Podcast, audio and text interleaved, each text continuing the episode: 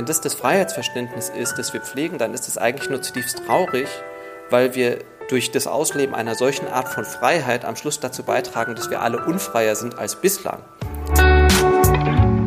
Moin, hallo und willkommen zum Fearless Culture Podcast, in dem es um all das geht, worüber wir viel nachdenken, was uns nachts nicht schlafen lässt, worüber wir aber viel zu wenig sprechen, weil wir uns davor fürchten. Hier nicht, hier reden wir über all das, damit wir uns davon befreien können. Im Fearless Culture Podcast untersuchen wir, wie du eine Kultur erschaffst, in der es jeder und jedem Spaß macht zu wachsen, der es Spaß macht, sich einzubringen, eine Kultur, in der Kreativität, Neugierde und Innovation erwünscht sind, ja sogar gefördert werden, damit nämlich Ziele erreicht werden können. Wir schauen uns an, was funktioniert, untersuchen aber genauso furchtlos die Schattenseiten, die nämlich diese erfolgsrelevanten Prozesse verhindern können. Im Podcast unterhalte ich mich mit Menschen, die sich bereits auf den Weg gemacht haben, die näher hinsehen, die genauer hinhören und vielleicht sogar schon die richtigen Fragen stellen oder sogar Antworten gefunden haben. Heute habe ich als Gast Hanno Burmeister. Er ist Policy Fellow im Progressiven Zentrum. Er ist Founder und Managing Partner von Unlearn, einer Organisationsentwicklung für Mittelständler bis hin zu Non-Profit-Organisationen. Er ist Mitbegründer des Democracy Labs, wo es um die Innovationsfähigkeit von Parteien und auch die demokratische Transformation geht. Er lehrt an der ISB, er ist systemischer Organisationsentwickler und, und, und. Bevor ich jetzt aber die ganze Zeit erzähle, was Hanno alles ist, würde ich sagen, herzlichen Dank, dass du dir die Zeit nimmst, dass du hier für uns im Podcast bist. Herzlich willkommen. Stell dich doch einmal unseren ZuhörerInnen noch einmal kurz vor. Ja, morgen Jan. Vielen Dank, dass ich hier sein darf. Ähm, ich stelle mich gerne noch mal vor und meine multiplen Ichs. Äh, du hast sie schon zum Teil genannt. Ähm, ich habe vor allem zwei Hüte auf. Der erste ist ähm, der Organisationsentwicklungshut wo wir einen besonderen Schwerpunkt setzen auf ähm, selbstorganisierte Teams und Organisationen und die Frage, wie Führungsmodelle aussehen können, die Verantwortung und auch Entscheidungsautorität anders und zeitgemäßer verteilen, als wir es sonst so kennen. Das ist etwas, was ich mit großer Leidenschaft tue, tatsächlich gerne in größeren KMUs, ähm, zum Teil aber auch in Konzernen. Und ich habe eine lange Geschichte mit NGOs, die sind aber inzwischen gar nicht mehr so sehr im Fokus. Und der zweite Hut, der ist dann in der NGO-Welt, in der Non-for-Profit-Welt. Ähm, das ist ein politischer Hut. Ich habe unterschiedliche Rollen im politischen Raum. Die Policy Fellow-Rolle im Progressiven Zentrum ist eine davon. Das ist eine ehrenamtliche Rolle und da kümmere ich mich ums Thema Zukunft der Demokratie und die Frage, wie die Demokratie als gesellschaftliches Betriebssystem ähm, verändert werden muss, um weiter legitim zu sein, weiter zukunftsfähig zu sein. Ähm, das beschäftigt mich seit vielen Jahren und ist natürlich ein Riesenthema und ist sozusagen immer ein bisschen unterbelichtet im Alltag, der sonst noch so stattfindet. Ähm, aber ist auch etwas, was ich sehr genieße und mit viel Freude mache.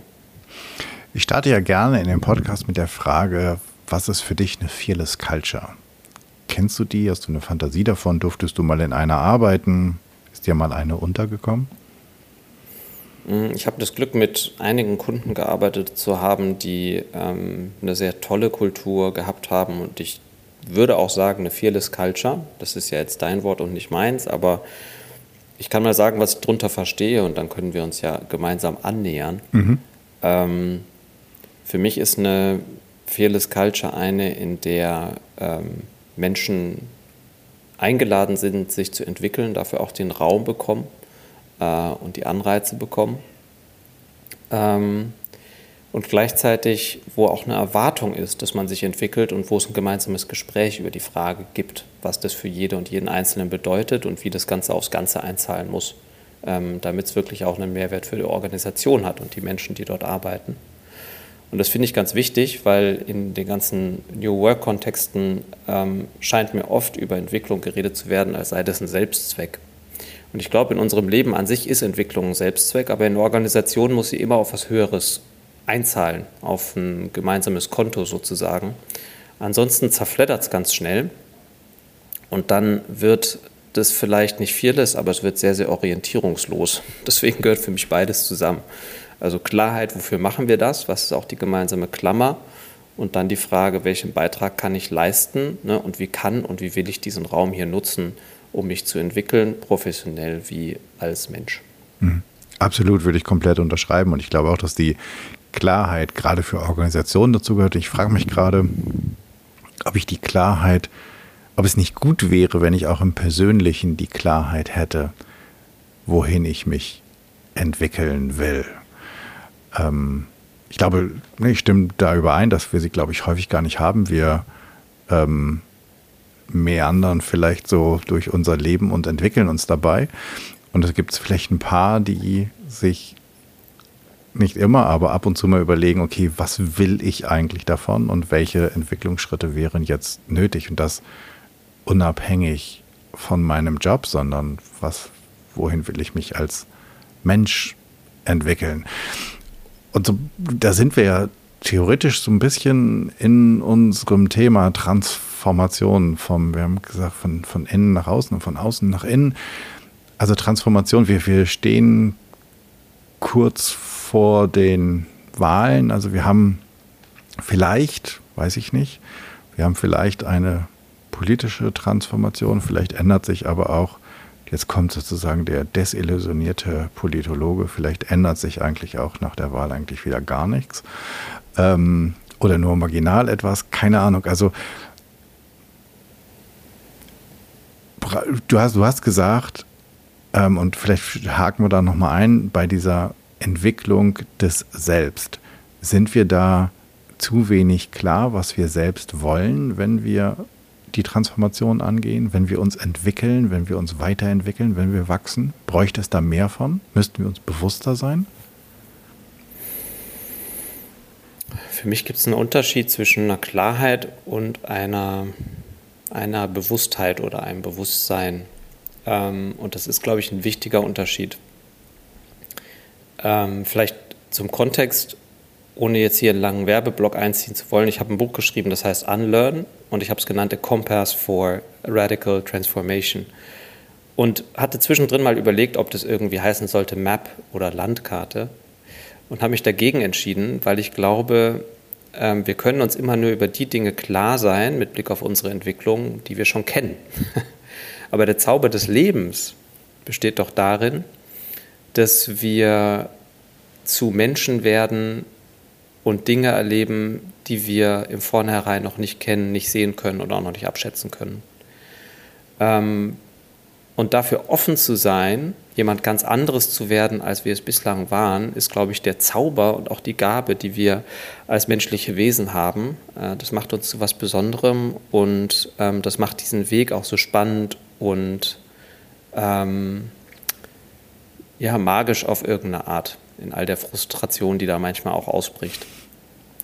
Und was ist jetzt äh, die Rolle von Bewusstsein? Ich glaube, die Rolle von Bewusstsein heißt, ähm, wertzuschätzen und zu verstehen und sich präsent zu halten, dass wir uns auf so einem Weg befinden und dass wir sehr wohl Intentionen, Absichten setzen können mit Blick auf die grobe Richtung und die grobe Absicht, die wir haben in der Entwicklung unserer selbst.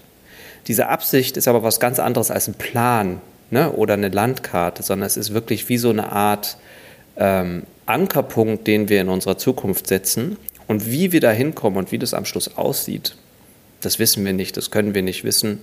Und wenn wir meinen, es zu wissen, dann sind wir nicht in einem Entwicklungsprozess, sondern dann haben wir uns begrenzt und gedeckelt. Und das ist eigentlich schade. Okay, also wenn ich dich richtig verstehe, dann braucht es dann kann, dann können wir sozusagen die Klarheit gar nicht haben, weil sie oder weil sie uns begrenzen würde, weil wir dann auf einer Karte wären und die Bewusstheit wäre einfach zu sagen, okay, ich will da irgendwo Richtung Nord-Nordost, da hinten, so. Aber wie ich da hinkomme und wie, welche Täler und Flüsse es da gibt, das weiß ich gar nicht, weil ich habe keine Exakt. Karte, sondern ich habe nur eine Idee davon. Genau. Und die Karte, die haben wir vielleicht alle, aber die Karte, die ist weiß. An vielen Stellen ist die weiß. Und nur ein kleines Territorium ähm, kriegen wir kartografiert im Laufe unseres Lebens. Was wir aber natürlich tun, bewusst und unbewusst, ist, dass wir immer wieder entscheiden, in welche Richtung dieses Weiß, in welchen Teil dieses Unbekannten wollen wir denn jetzt rein ja? und was muten wir uns zu mhm. an Abenteuer, an Offenheit. Das ist ja nicht immer ein bequemer Prozess, ganz im Gegenteil. Echte Transformation ist zutiefst anspruchsvoll und hochgradig frustrierend und angstbesetzt und alles. Ne? Da sind und wir sau mit anstrengend. Mustern. Genau, es ist super anstrengend. Ja, weil man eben nicht einen Weg läuft, den andere vorgezeichnet haben, sondern man guckt selbst, was kommt jetzt eigentlich und wie laufe ich ihn am besten. Ähm, so, und ich glaube, dieses Bild des Unbekannten zu haben, ist ganz wichtig, weil es uns achtsam sein lässt, nicht nur mit Blick auf das Territorium, in dem wir uns bewegen, sondern auch mit Blick auf das, was wir uns zumuten. Ne? Also es geht nicht pro Tag unbegrenzt Wegstrecke. Man muss vielleicht dann manchmal einen Umweg laufen. Vielleicht ist es manchmal richtig, eine Pause einzulegen oder zwei Schritte zurückzugehen, weil wir uns sonst überfordern. Mir gefällt dieses Bild ungemein gut, ähm, gerade weil ich vor einigen Wochen einen für mich ziemlich schwierigen Wanderweg absolviert habe. Ähm, wo ich davon ausgegangen bin, okay, ich habe die Karte, ich habe die Klarheit, ich weiß, bis, bis wohin es geht. Ähm, ich habe aber null Ahnung davon, wie man topografisch Karten liest und durfte ähm, die Ziele, die, die Tagesziele, die ich mir gesetzt habe, ähm, überarbeiten, ganz im agilen Sinne, als ich unterwegs war, weil es einfach nicht zu schaffen war. Deswegen ähm, schmunzel ich gerade in mein Mikro, äh, weil ich dieses Bild so äh, in der Übertragung super gut finde. Aber sag mal, wenn wir uns Unternehmen angucken, wenn wir uns Organisationen angucken, ist das, also das erfordert wahnsinnig viel Freiheit und Mut und vielleicht auch Angstfreiheit oder das Eingeständnis von Angst, dass ich mich auf diesen Weg mache und sage, hey, da ist ganz viel, was ich nicht weiß. Ist es, wenn wir ehrlich sind, für Organisationen, für Unternehmen so anders? Mm, jein. Also, was, glaube ich, eine große Parallele ist zum menschlichen Transformationsweg, ist, dass ähm, Organisationen, wenn sie es ernst meinen mit der Veränderung und wirklich was Grundlegendes neu fassen und entwickeln wollen, dann können sie auch sagen, wir wollen ungefähr in die Richtung, wie der Weg dahin genau aussieht und wo wir am Schluss genau landen, können wir jetzt nicht beschreiben und absehen. Ne? Und das ist ja der große Unterschied zwischen den klassischen ähm, Change-Prozessen, die alle irgendwie Schritt für Schritt vorgeplant sind, und einem ernsthaften Transformationsprozess, der eben hochgradig ähm, iterativ funktioniert und ganz viel Offenheit verlangt auf Seite derjenigen, die ihn beauftragen und gehen. Mhm. Und gleichzeitig glaube ich, es gibt schon einen Unterschied, weil ähm, das Feld dessen, wo sich ein Unternehmen bewegt, ist begrenzter, als ähm, es bei einem Individuum der Fall ist. Ein Unternehmen sagt in aller Regel nicht, wir drehen uns jetzt zu 180 Grad, machen was ganz anderes, werden jemand ganz anderes, wir ziehen einfach um, wir lassen alles stehen und hauen ab. Ja, also als Mensch kann ich ja sonst was tun. Ich kann mein ganzes Leben über den Haufen schmeißen und viele machen das ja auch an irgendeinem Punkt in ihrem Leben. Und da sind Unternehmen, glaube ich, sehr viel ähm, naja, umhegter in dem Raum, den sie am Schluss für ihre Veränderungen nutzen. Und ähm, das Weiß auf der Karte ist vielleicht etwas weniger, als es bei uns im individuellen Leben der Fall ist. Okay.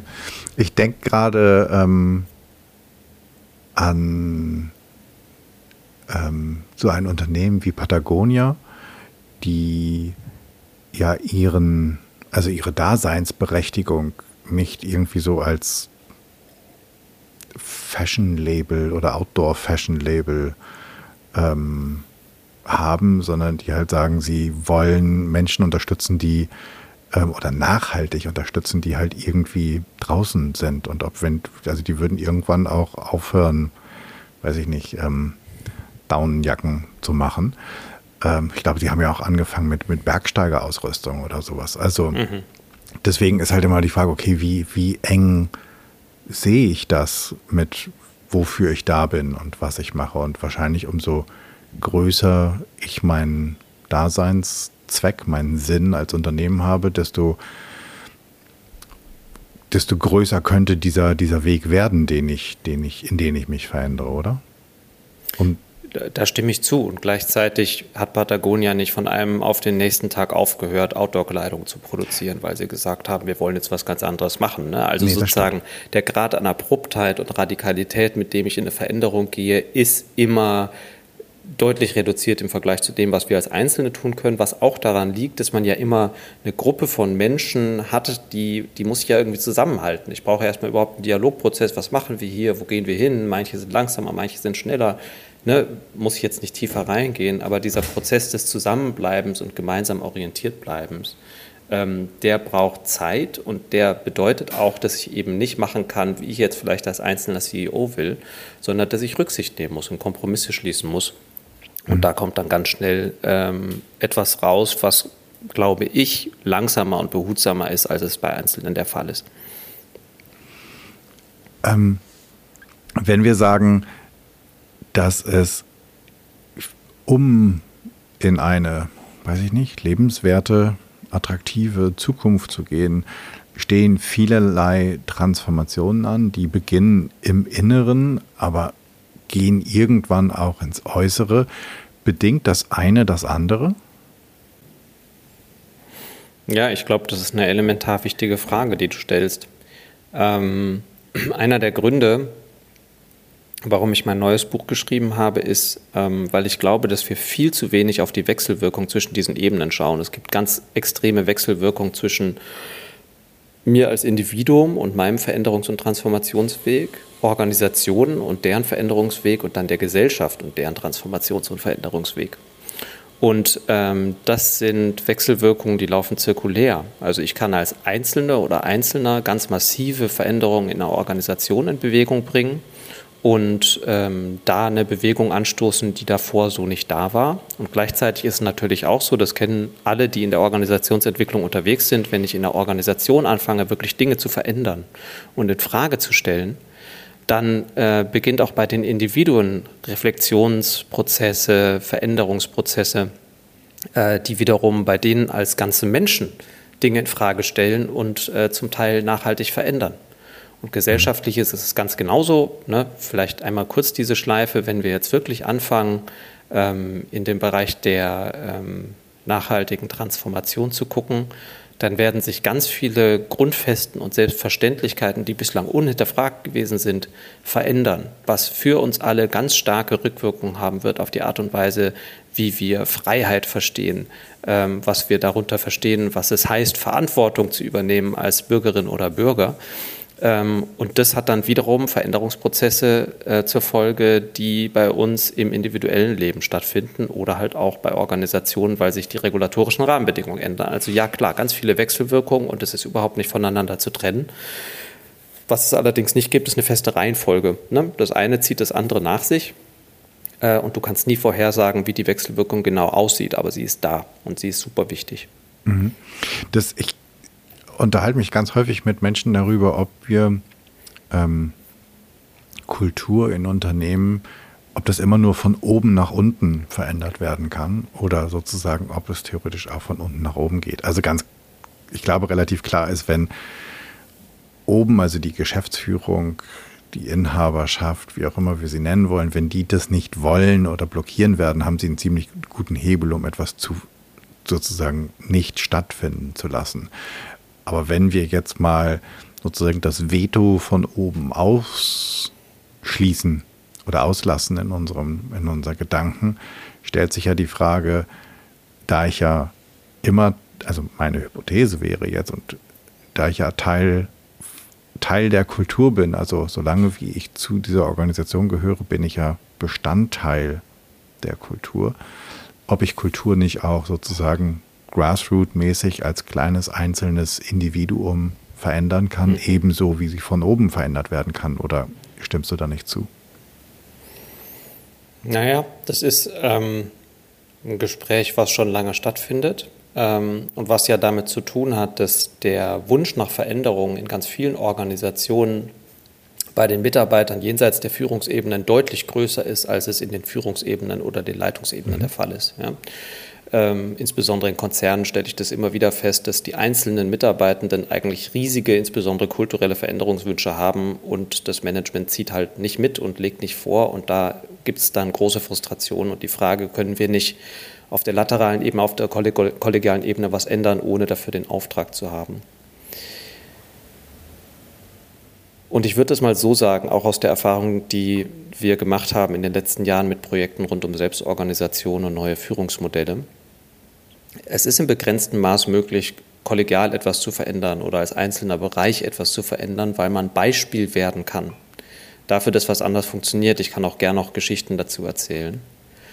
Es ist aber immer wichtig im Kopf zu behalten, natürlich, wir sind alles Menschen. Also der CEO ist ein Mensch oder die CEO und dann ich als einzelne Mitarbeitende oder ich als einzelner Mitarbeitender. Wir sind Menschen. Aber wir haben unterschiedliche Rollen. Und natürlich ist es so, dass ich je nach Rolle zu einem unterschiedlichen Grad Einfluss auf die Kultur habe und wie sie sich verändern kann. Deswegen habe ich als CEO, als Führungskraft, als Betriebsrat immer einen viel, viel größeren Veränderungshebel, als ich es als einzelner Mitarbeitender habe, ähm, auf der Ebene jenseits der Führungsreihen. Und da gibt es dann auch immer Ausnahmen, aber grundsätzlich würde ich mal sagen, ne, wenn man glaubt, als Einzelne oder Einzelner, vielleicht im Verbund mit wenigen Kolleginnen und Kollegen eine Kultur aushebeln zu können und zu revolutionieren, da hat man ganz schlechte Chancen, weil man braucht eben, wie überall, wenn viele Menschen zusammenkommen, du brauchst eine kritische Masse und du brauchst auch die kritische Macht. Und wenn du die nicht hast, dann wird sich nichts dauerhaft verändern, sondern du wirst frustriert gehen. Mhm.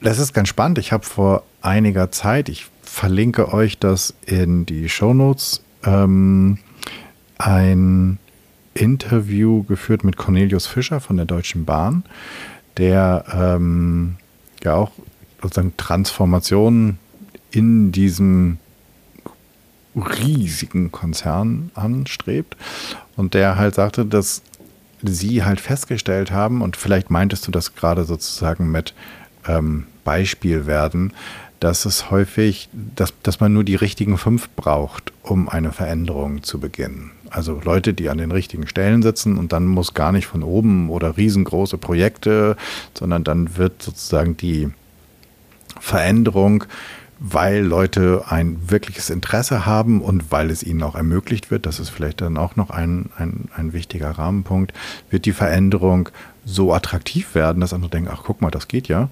Ähm, und da gibt es eine ganze Menge Vorteile, das ist ja sogar ziemlich smart, das so zu machen, dass die sich quasi ja, in die Organisation hinein evolutioniert, auch wenn das jetzt wahrscheinlich ein ganz übles Deutsch war.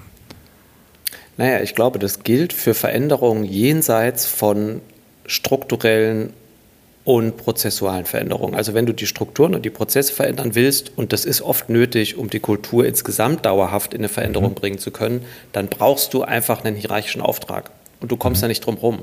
Wenn es darum geht, auf Verhaltensebene, auf kultureller Ebene was zu ändern, wie machen wir äh, Meetings, wie strukturieren wir unseren Alltag, dann kannst du natürlich abseits der Führungsspitze unendlich viel entscheiden und verändern. Ne? Also wir sind gerade zum Beispiel in einem ähm, Projekt bei einer Bank, die eine sehr, sehr klassische hierarchische Führungskultur ähm, haben.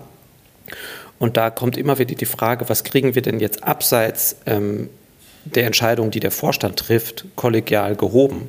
Wo ich immer sage, Leute, wenn, die, wenn sich die fünf richtigen Bereichsleiter zusammentun und loslegen und wirklich was anders machen als bislang, dann können die unendlich viel im bestehenden Rahmen verändern. Aber dann wird es immer einen Punkt geben, wo man an die Grenzen des Rahmens stößt und da muss man den Rahmen umbauen. Und da geht dann eben ohne den hierarchischen Auftrag nichts mehr. Und das zu trennen finde ich super wichtig, ähm, weil es Frustration und vorprogrammierte Enttäuschung vorbeugt. Ähm, ich erlebe immer wieder Menschen gerade in so ne, Teams, die sich mit Kulturwandel beschäftigen, gerne auch nach Feierabend noch, die haben dann diesen Wunsch, super viel zu reißen, ohne dafür einen Auftrag zu haben und ohne auch die Macht zu haben. Wo ich immer sage, ja Leute, also lasst uns genau angucken, was geht und dann können wir das gerne machen. Aber lasst uns jetzt nicht Steine heben, von denen, wo, wo von Beginn an klar ist, die kriegen wir nicht gehoben, da holen wir uns nur einen Hexenschuss. Ähm, das, das bringt doch nichts. Also lasst uns gucken, wie wir die Kraft einteilen und dann wirklich die Kraft da reinlegen, wo klar ist, da wird sich was nicht nur bewegen, sondern dann auch in Bewegung bleiben, ne, wenn ihr aufgehört habt zu hebeln. Mhm. Du hast vorhin auch ähm, die Worte Freiheit und Verantwortung ähm, gewählt oder herausgehoben, wenn es gerade um ähm, diese unterschiedlichen Ebenen geht. Kannst du da noch mal tiefer einsteigen, was du genau damit meintest, wenn ähm, Freiheit auf den unterschiedlichen Ebenen sich oder was, was, was genau sozusagen dahinter steckt? Ja, das war vorhin im Kontext ähm, der Frage, wie wird sich ähm, unser Grundverständnis verändern, mhm. wenn wir wirklich anfangen mhm. mit der sozialökologischen Transformation.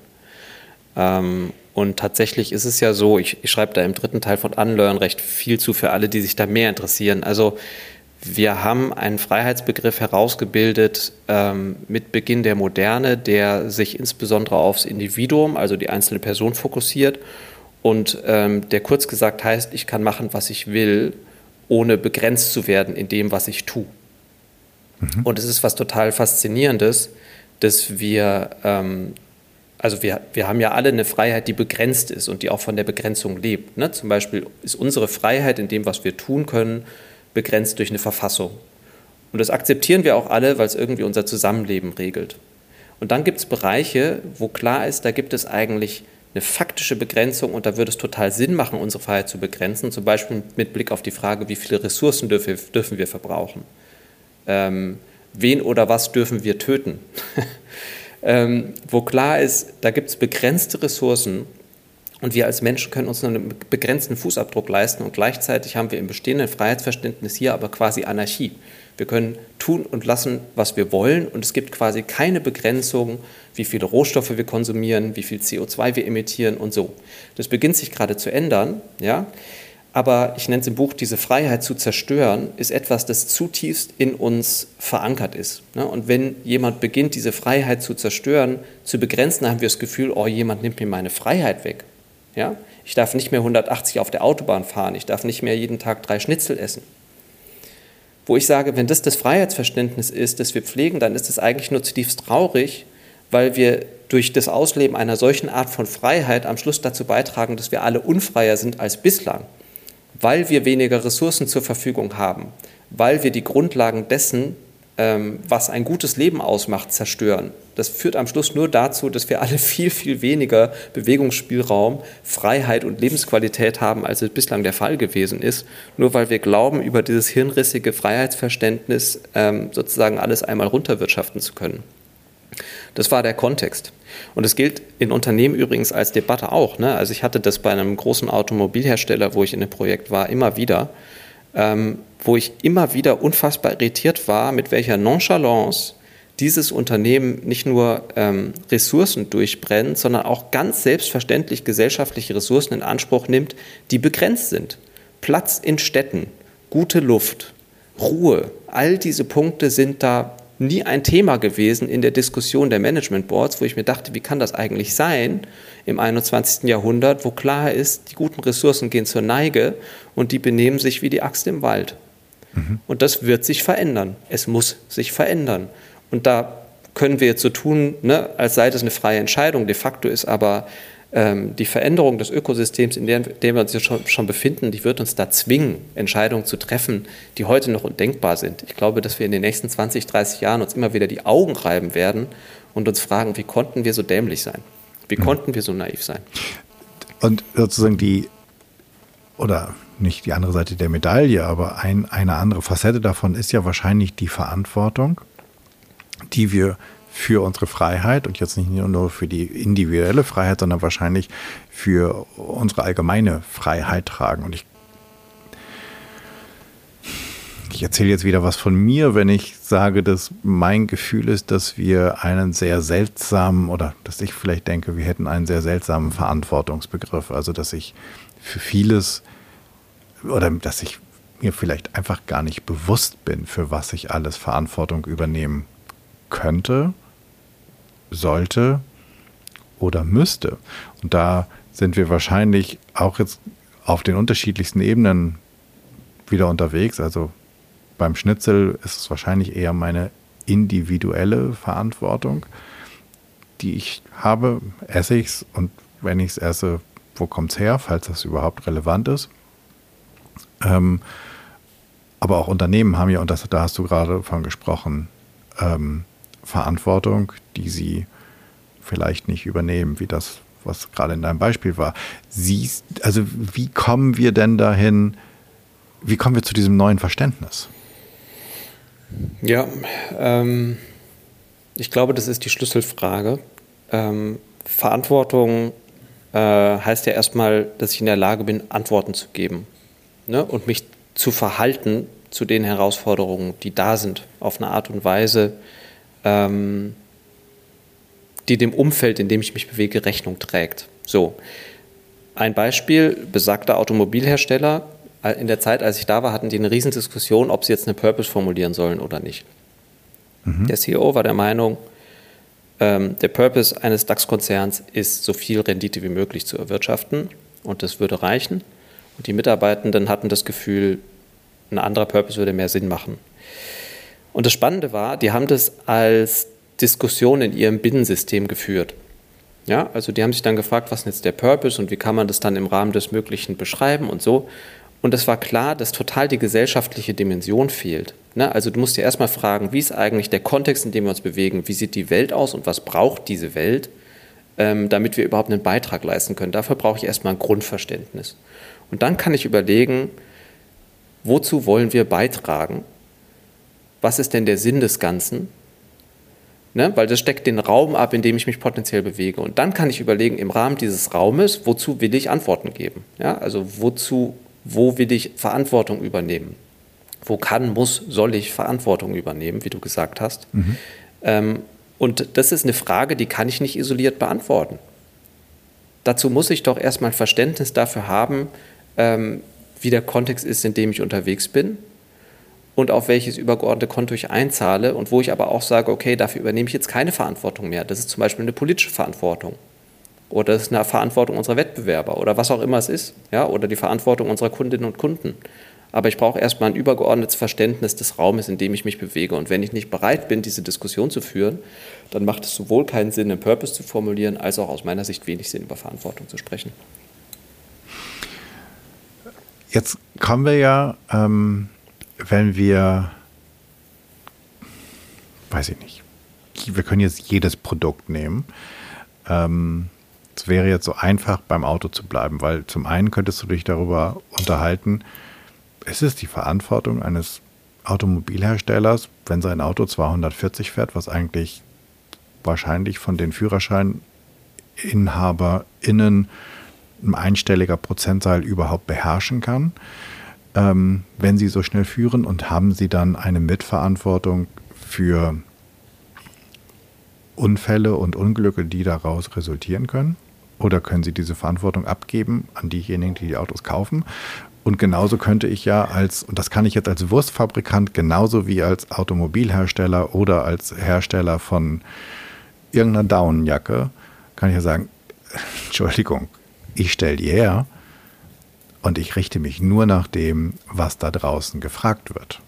Wenn das keiner haben will, dann mache ich es halt nicht mehr, dann mache ich was anderes. Also ist doch nicht meine Verantwortung, wenn die da draußen was haben wollen. Also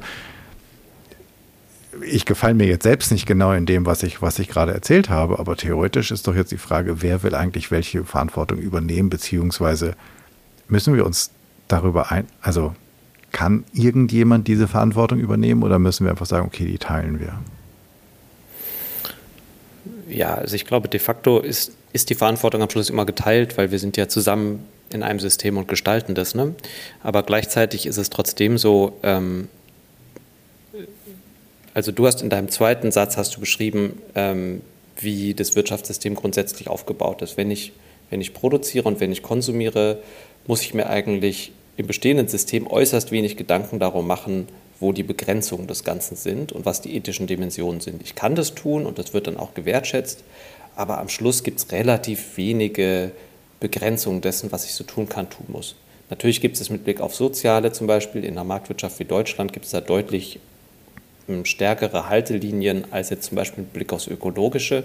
Aber am Schluss ist das Grundprinzip, wenn der Markt es will und kauft und ich damit erfolgreich bin, dann kann ich das machen.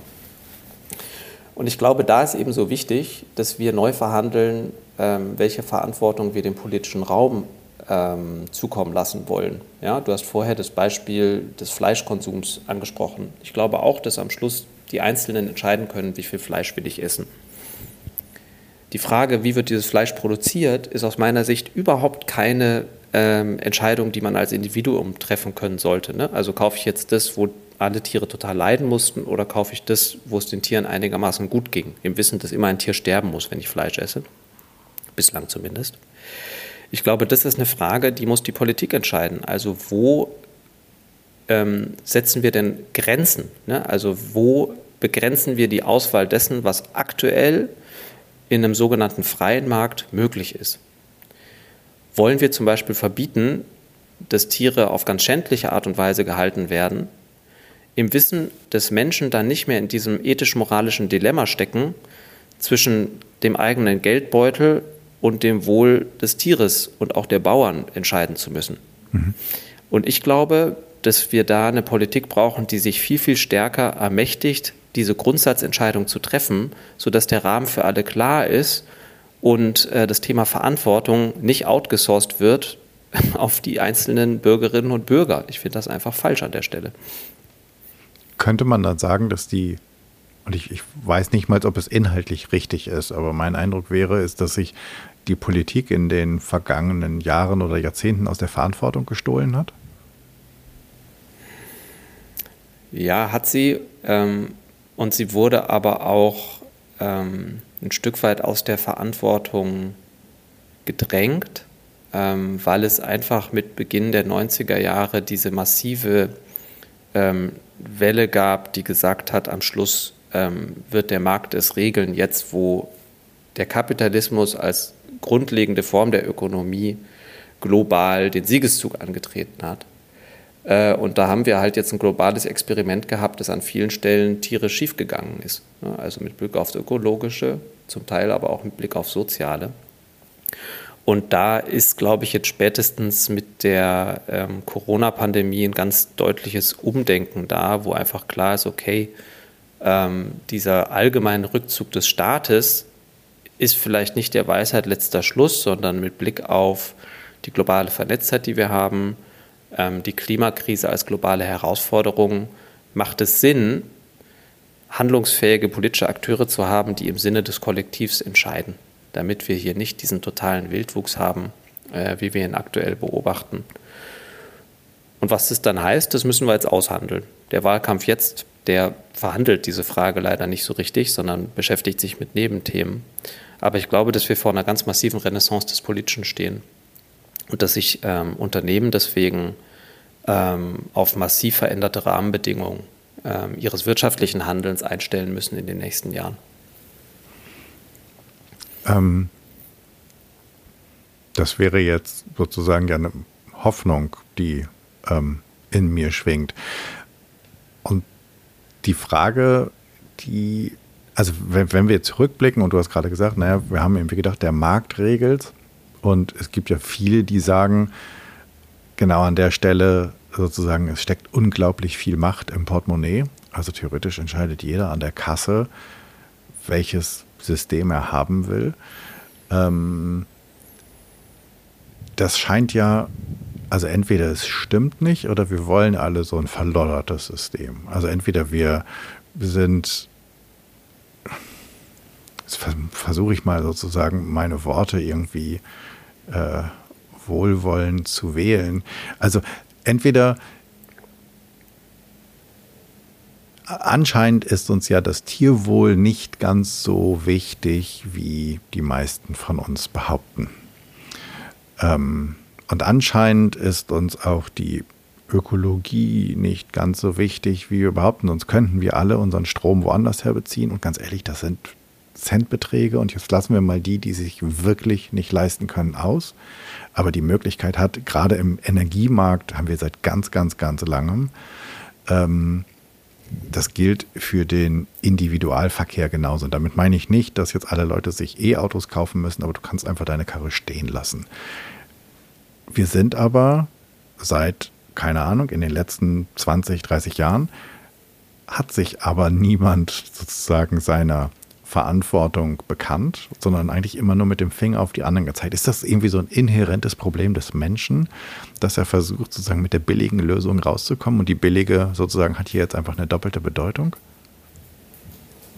Mm, also es gibt, es gibt eine offensichtliche Spannung und ich glaube, dafür haben, genau dafür haben wir Politik. Ne? Ähm, wir als Menschen haben immer die Tendenz, den kurzfristigen Vorteil zu priorisieren.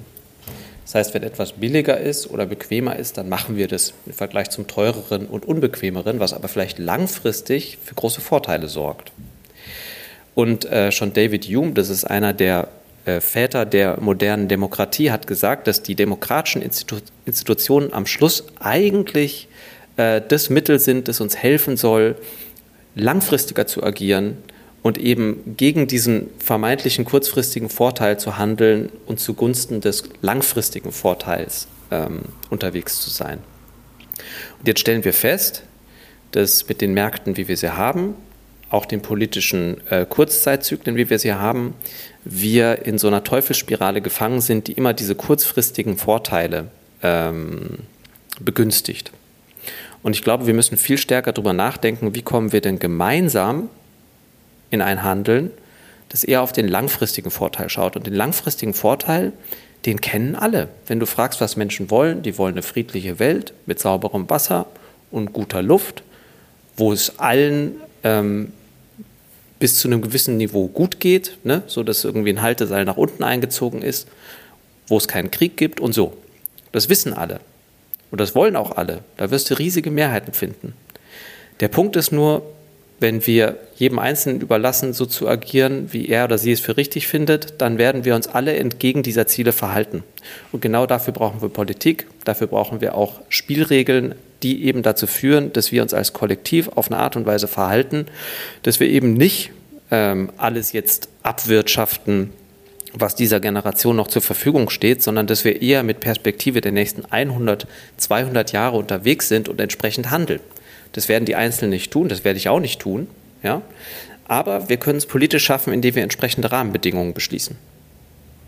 Dafür ist Politik da.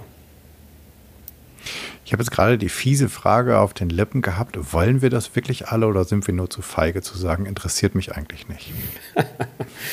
ja, also ich sag mal so, ich glaube, ähm, da haben alle von uns zwei Herzen in unserer Brust, oder? Ich meine, du willst doch auch, dass deine potenziellen oder echten Enkelinnen und Enkel ein gutes Leben haben. Gleichzeitig willst du es bequem und günstig haben. Und jetzt ist die Frage, wie kriegen wir das ausverhandelt? Da gibt es immer eine Spannung, da gibt es immer einen Zielkonflikt. Und ich glaube, dass wir über die massiven ökologischen und sozialen Krisen, mit denen wir heute schon zu tun haben und noch stärker zu tun bekommen werden, zunehmend feststellen werden, verdammt nochmal, wir kommen um diese unbequeme Entscheidung nicht drum herum. Wir müssen die Weichen so stellen, dass wir am Schluss den langfristigen Vorteil ähm, höher bewerten als den kurzfristigen Vorteil. Und das heißt dann eben was mit Blick auf die Frage, wie Politik reguliert und welche Grundregeln wir uns für unser Zusammenleben geben. Unter anderem, um den letzten Satz noch zu machen, dass wir das Leben der kommenden Generationen, die noch gar nicht geboren sind, genauso hoch bewerten wie unseres. Und wenn das passiert, das wäre ein echter Paradigmenwechsel. Das wäre etwas, was es schon, also, keine Ahnung, ja, lassen wir es einfach da stehen. Das wäre definitiv ein Paradigmenwechsel. Ich wollte gerade sagen, was es lange nicht mehr gegeben hat, was es vielleicht in irgendwelchen indigenen oder vielleicht mhm. auch sowas Völkern gegeben hat, dass sie mehr im Einklang mit der Natur sind oder mit der Erde oder mit dem Leben an sich und das Ganze vielleicht viel mehr zirkulär betrachtet haben, als wir in unserer linearen Betrachtungsweise heute. Genau, und am Schluss vielleicht auch mit den eigenen ähm, nicht materiellen Bedürfnissen und Sehnsüchten. Ich glaube, dass wir alle am Schluss geht es uns allen besser, wenn wir in der intakten Natur leben, im Vergleich zu, wenn wir zwei Autos in der Garage stehen haben. Also ich glaube, da würde jedem von uns relativ leicht fallen, wofür er oder sie sich entscheidet.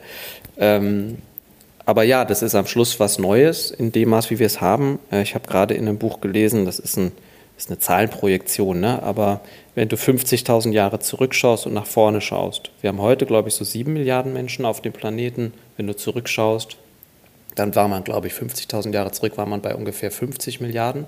Wenn du 50.000 Jahre vorschaust, projiziert mit der aktuellen Geburtenrate, dann bist du bei 6,75 Billionen. Das heißt, die Mehrheit der Menschen wird noch geboren. Und gleichzeitig sind die Ressourcen aber echt runtergewirtschaftet.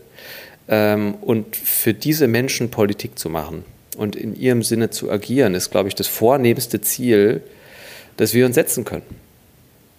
Und wir brauchen vielleicht auch diesen idealistischen Forecast ja, oder diese langfristige Perspektive, um genug, genug Anschubenergie zu haben, über die Unbequemlichkeiten äh, rüberzukommen, die uns aktuell hindern, die politisch richtigen Entscheidungen zu treffen. Und das heißt, wir brauchen als Individuum, aber auch als Organisation, also als wirtschaftende Organisation, die Politik, damit wir nicht zu kurzfristig und engstirnig denken?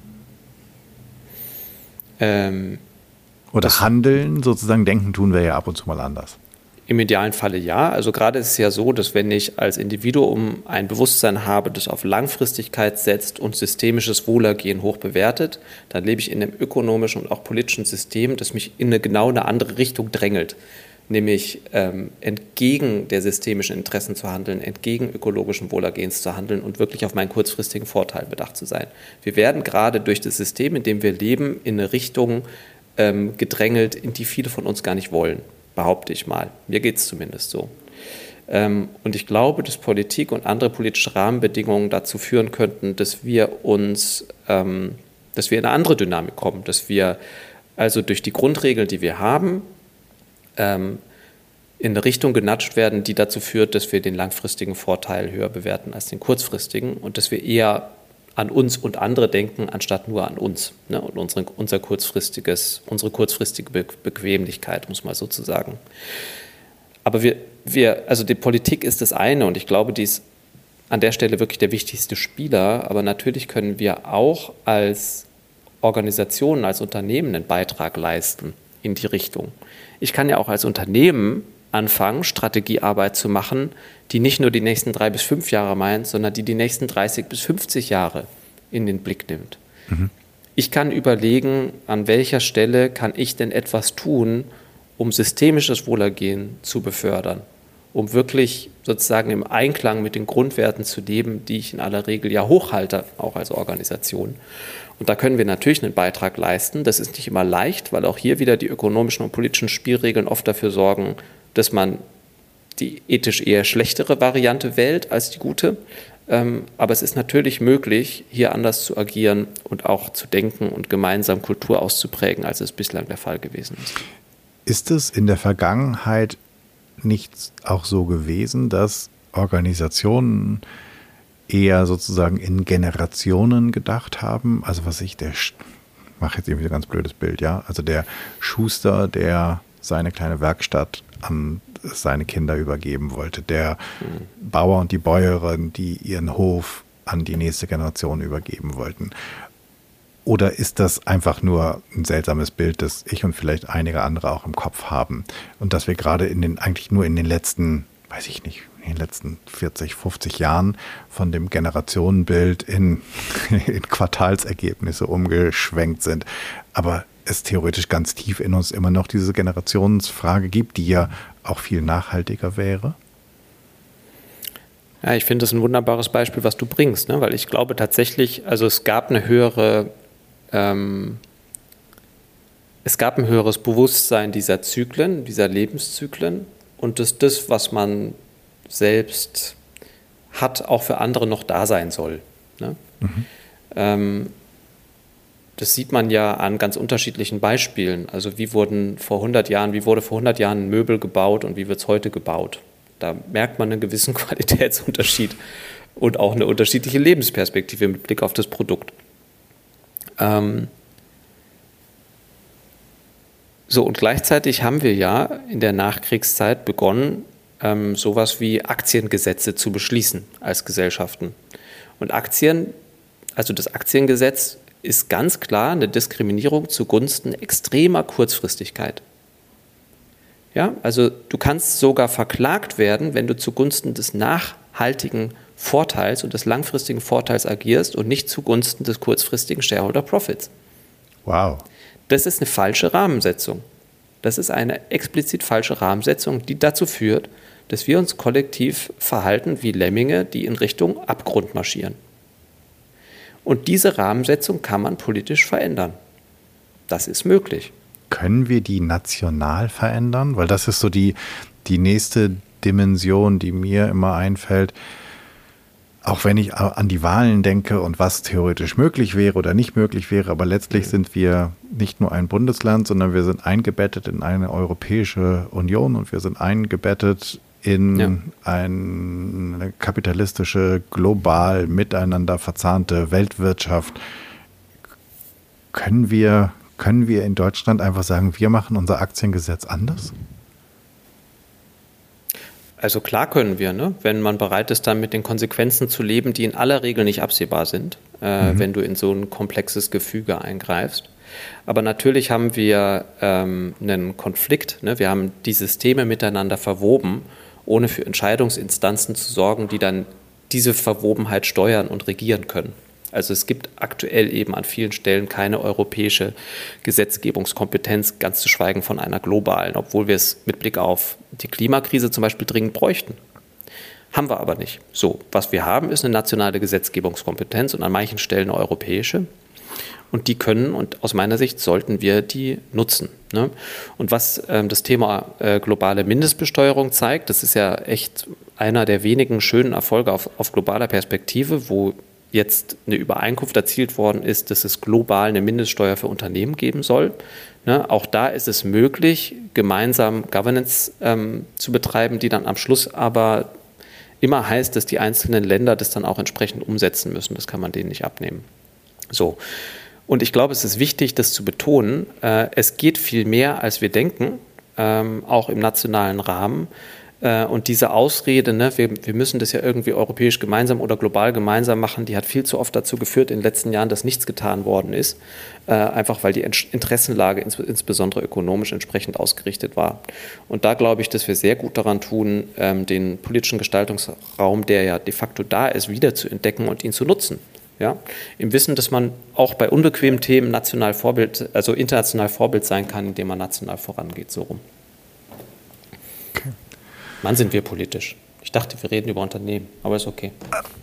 Ich bin auch gerade total, wow, jetzt sind wir sogar schon, ähm, schaffen wir sogar schon, reden wir schon über Weltgesetzgebung. Auch nicht schlecht.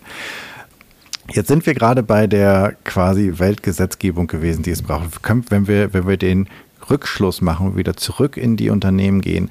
Was können wir für Organisationen lernen? Was braucht es an vielleicht Rahmenbedingungen, aber auch Kompetenzen, die wir im politischen gerade diskutiert und gefordert und ersehnt haben? Ähm, für Organisationen oder sind die eventuell schon da? Wo müssen wir, gibt es die überhaupt die Parallelen und wenn ja, an welchen Stellen sehen wir sie und wo, und wo, wo sollten wir schrauben? Hm, ja, ich sehe eine große Verbindungslinie zwischen der politisch-gesellschaftlichen Transformation, in der wir uns befinden, und dem, was in Organisationen gerade so passiert. Ähm, die Aufträge, die wir machen, da geht es eigentlich immer, immer, um die Frage, wie kriegen wir ähm, denn Führung kollegialer organisiert, wie kriegen wir Verantwortung dezentralisiert und ähm, zum Teil auch demokratisiert, wie können wir klüger ähm, entscheiden und agieren als bislang. Und um all diese Themen in den Griff zu bekommen, muss man aus meiner Sicht ähm, Eigenschaften und Kompetenzen ausprägen, die wir als Bürgerinnen und Bürger auch brauchen, um die Demokratie auf ein anderes Level zu entwickeln. Ne? Man muss ähm, Dialogfähigkeit ähm, verbessern und zum Teil auch neu lernen. Äh, wir müssen lernen, Konflikte vernünftig auszuhandeln, ähm, und nicht nur zu gewinnen. Ne? Wir müssen da irgendwie menschlich in Verbindung bleiben, um mit den Kolleginnen und Kollegen weiter agieren zu können. Ähm, ich muss in der Lage sein, meine eigene Bereitschaft und Fähigkeit, Verantwortung zu übernehmen und auch Führungsautorität auszuüben, reflektieren und überlegen, was heißt das für mein Alltagshandeln äh, und die Frage, wie ich dieses, dieses System mitsteuere und so weiter und so weiter. Wir reden also über letztlich demokratische Grundeigenschaften, die gerade in Unternehmen aus meiner Sicht neu betrachtet, neu reflektiert, neu gelernt werden, was am Schluss für unser Gesellschaftssystem insgesamt ein ganz großer Vorteil sein kann, weil wir das jetzt eben nicht mehr abstrakt politisch verhandeln und sagen, wieso, wir haben ja Demokratie, ich gehe wählen und ähm, damit ist die Sache abgehakt, sondern es beginnt gerade ein Verständnisprozess, dass das Übernehmen von Verantwortung, das gemeinsame Agieren im Sinne des Ganzen ein super intensiver Prozess ist, der auch immer bedeutet, dass ich politisch, äh, dass ich mich persönlich reflektiere und äh, im Zweifel auch verändere. Und da gibt es dann eine Wechselwirkung, nicht nur zwischen mir als Einzelnem und dem Unternehmen und andersrum, sondern eben auch zwischen dem Unternehmen und der Gesellschaft und andersrum. Und im Kern hoffe ich immer, dass die Arbeit, die ich mit meinen Kundinnen und Kunden mache, ähm, tatsächlich zu einer positiven Wechselwirkung auch für den politisch-gesellschaftlichen Raum führt weil wir, glaube ich, da im Kleinen was ausprägen, was wir als Gesellschaft im Großen unbedingt mehr benötigen. Lernen wir, das, das wäre ja, lernen wir sozusagen in Organisationen heute im Kleinen, sozusagen in kleinen Laboren das, was wir in der Politik ganz dringend benötigen?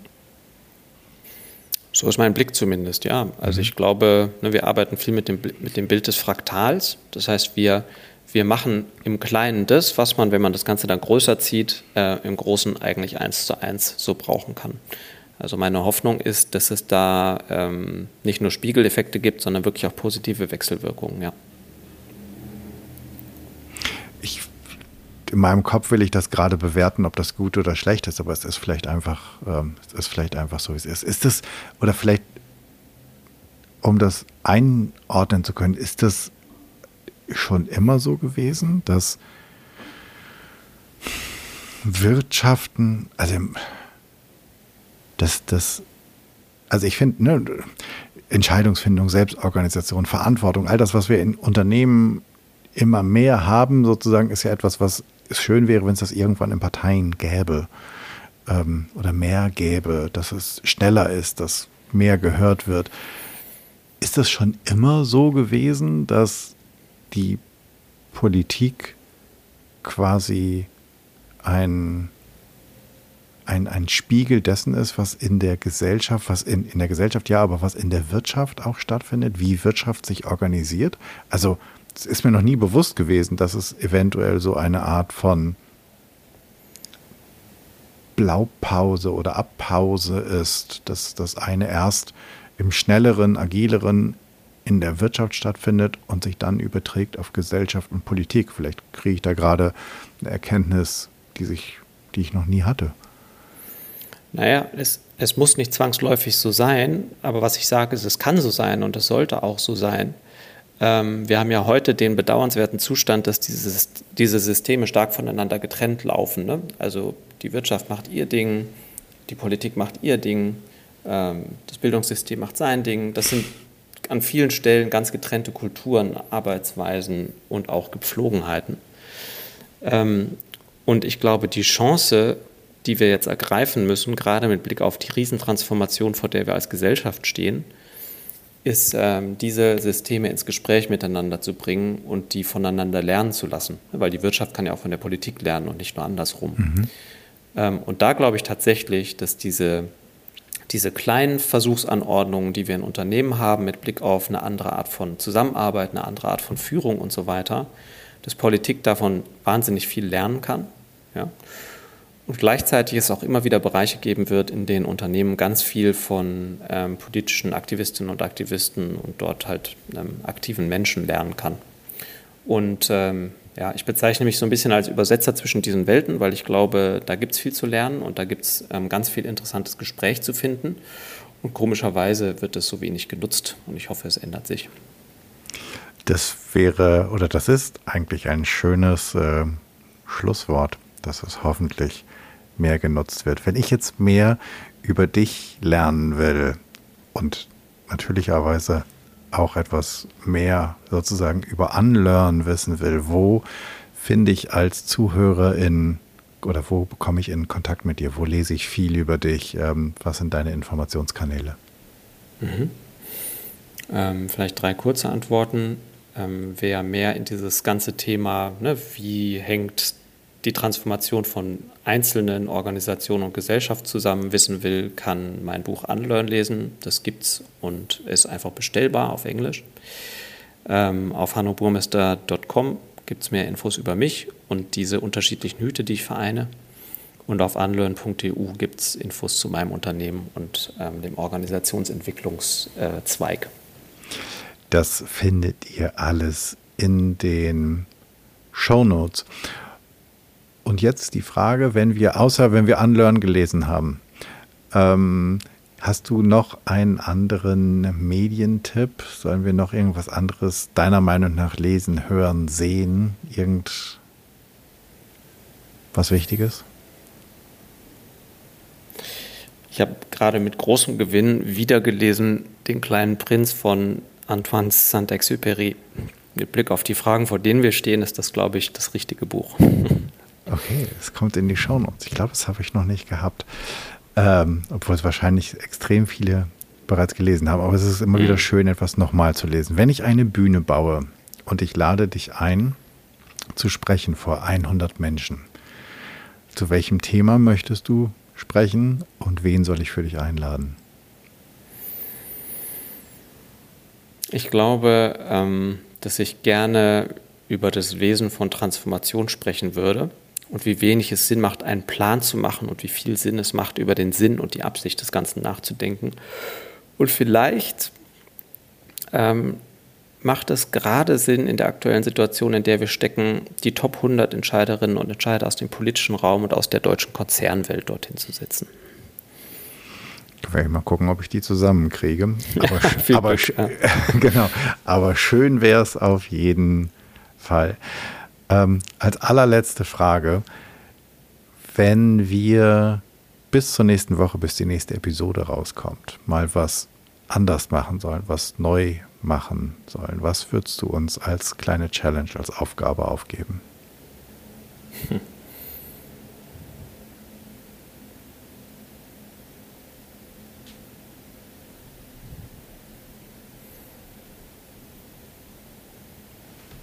Mir fällt nichts ein.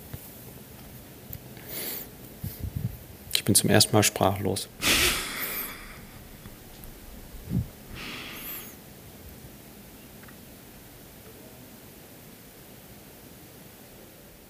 Vielleicht wäre die Challenge das, wo wir am Schluss gewesen sind. Ähm, nämlich nochmal stärker darüber nachzudenken, wo es eigentlich den Zusammenhang gibt zwischen der gesellschaftlichen Entwicklung, über die wir heute viel gesprochen haben, und dem Thema Fearless Culture. Ich glaube, da ist super viel zu entdecken. Okay. Und wenn ich eine oben drauf packen kann, vielleicht nicht nur darüber nachzudenken, sondern sich eine Person auszusuchen, mit der ich wirklich mal darüber rede, damit es fehllos werden kann. Hanno, ähm, vielen Dank für deine Zeit, für das ganze Wissen, das du mit uns geteilt hast, für die wirkliche Inspiration und Anregung, ähm, anders und neu zu denken. Vielen, vielen Dank. Danke dir für die Einladung. Dank dir fürs Zuhören. Ich hoffe, es hat dir gefallen und es hat dich neugierig gemacht und dich vielleicht inspiriert, einmal darüber nachzudenken, wie das mit der inneren und äußeren Transformation bei dir und in deiner Organisation aussieht.